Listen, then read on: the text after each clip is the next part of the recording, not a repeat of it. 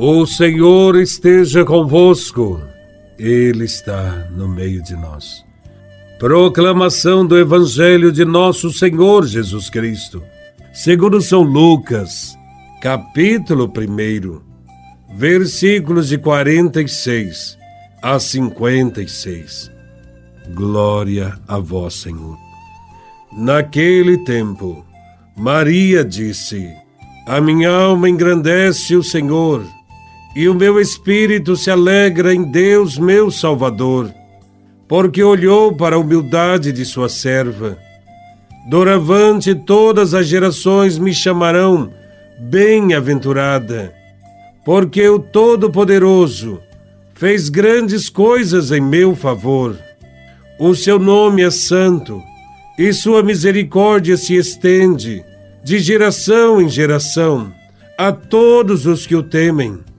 Ele mostrou a força de seu braço, dispersou os soberbos de coração, derrubou do trono os poderosos e elevou os humildes, encheu de bens os famintos e despediu os ricos de mãos vazias.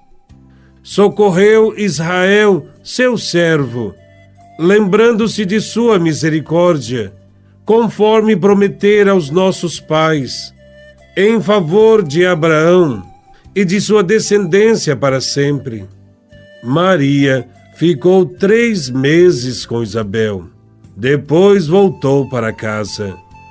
Palavra da salvação. Glória a vós, Senhor. Neste Evangelho, vemos o Cântico de Maria, também conhecido como Magnífica. Aconteceu no encontro entre Maria, grávida de Jesus, e Isabel, grávida de João Batista.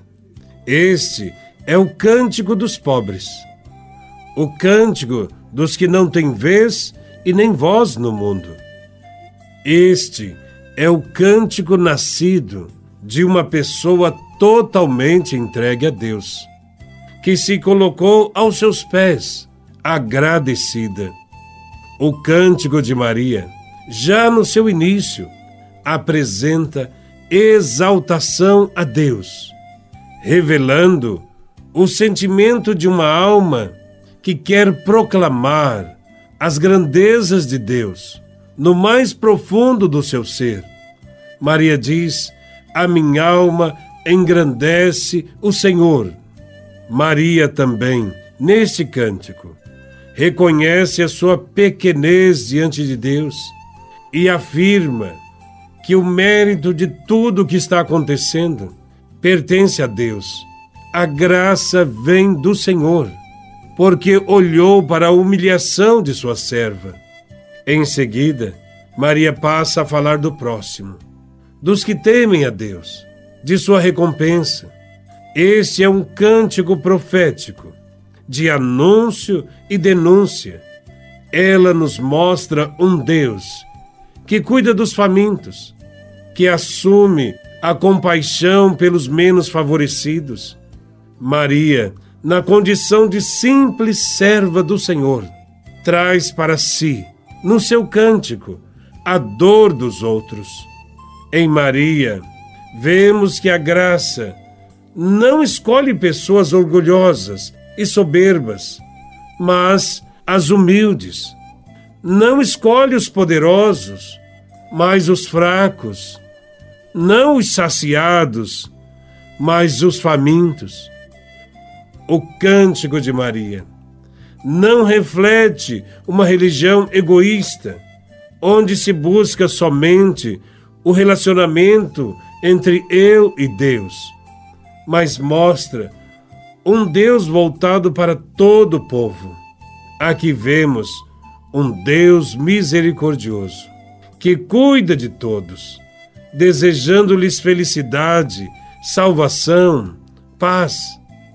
O cântico de Maria mostra também a insatisfação do Senhor frente aos orgulhosos, aos ricos egoístas, que não se envolvem com o sofrimento dos demais Maria recorda que Deus não está alheio às injustiças, ao sofrimento humano. Proclama com coragem que Deus mostrará, no momento oportuno, a força do seu braço. Ele derrubará dos tronos todos os que são soberbos de coração, todos os que se acham poderosos, todos os que com seu poder oprimem os outros, terão o dia de sua queda. Com este cântico de Maria, aprendemos que Deus age no mundo todo e que transforma a realidade que está ao nosso redor.